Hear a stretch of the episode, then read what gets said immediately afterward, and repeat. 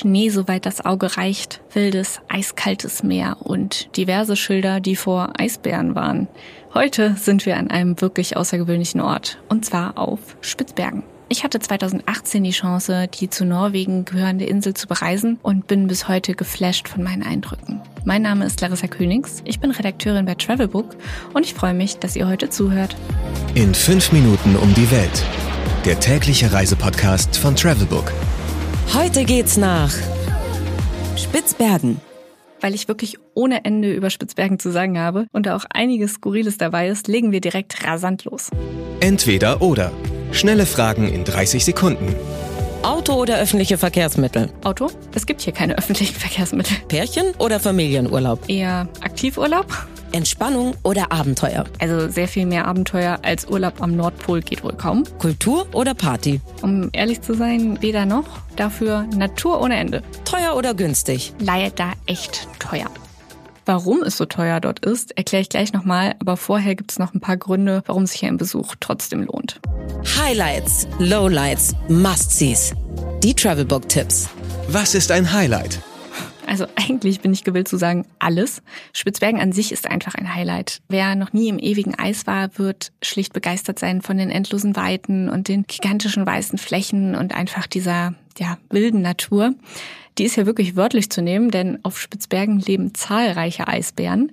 Aber zu denen komme ich nachher nochmal. Wenn ich mich auf ein Highlight festlegen müsste, wäre es vermutlich die arktische Nacht, in der die Sonne nie über den endlosen Schneeweiten untergeht.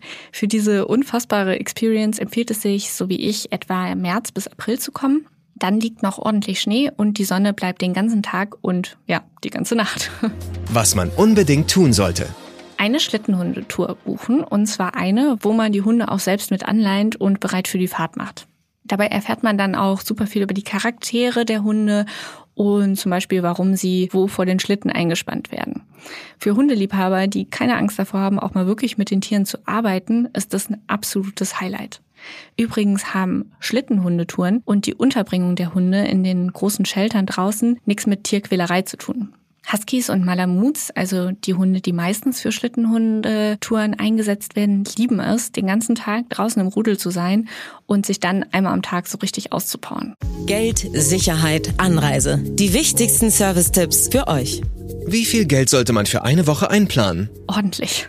Denn Spitzbergen ist wirklich ein exklusives Ziel.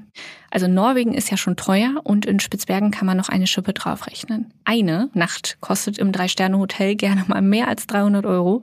Touren gibt so ab 50 Euro aufwärts und auch ein Abendessen bewegt sich so im Schnitt bei 50 Euro. Nach oben gibt's da fast keine Grenzen. Und auch einzukaufen und selbst zu kochen ist keine günstige Alternative. Ist ja auch logisch. Es muss ja schließlich fast alles nach Spitzbergen eingeflogen werden. Ich würde daher sagen, dass man für eine Woche Spitzbergen inklusive Hotelessen und Ausflügen mindestens 1000 Euro pro Person kalkulieren sollte. Welche Gegend sollte man meiden? Keine spezielle und meiden ist vielleicht auch das falsche Wort, aber überall außerhalb der Ortschaften können Eisbäre die Wege kreuzen und das ist wirklich brandgefährlich. Die zahlreichen Schilder und Warnungen stehen auf Spitzbergen nicht ohne Grund rum. Wer sich in die Natur rauswagt, sollte das auf jeden Fall in Begleitung eines Guides tun. Die wissen nämlich im Zweifelsfall auch, wie sie die Eisbären verschrecken können oder notfalls auch abwehren. Wie kommt man am besten hin?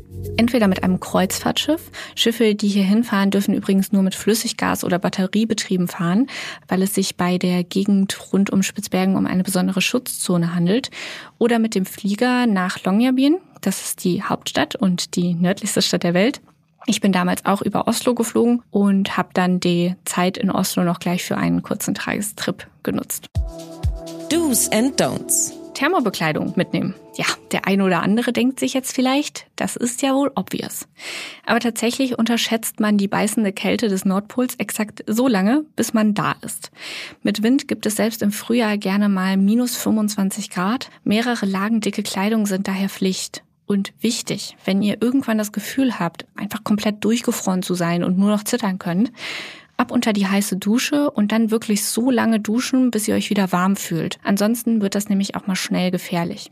Apropos gefährlich und jetzt vielleicht etwas makaber, aber ein absolutes Don't auf Spitzbergen ist es zu sterben. Denn das ist dort gesetzlich verboten. Das ist kein Scherz, sondern echt wahr und geht darauf zurück, dass sich die Leichen in dem Permafrostboden nicht zersetzen können. Es gibt noch einige schaurige Details, was das angeht, aber das führt jetzt hier zu weit. Könnt ihr aber alles auf travelbook.de nachlesen. Ich packe euch den Link auch in die Show Notes. Und mit diesem Rausschmeißer verabschiede ich mich für heute auch wieder. Ich hoffe, ich konnte euch für dieses außergewöhnliche Reiseziel begeistern, so wie Spitzbergen mich damals begeistert hat. Mein Name ist Larissa Königs. Ich freue mich jetzt auf 15 Sekunden Auszeit auf Spitzbergen und sag bis bald. 15 Sekunden Auszeit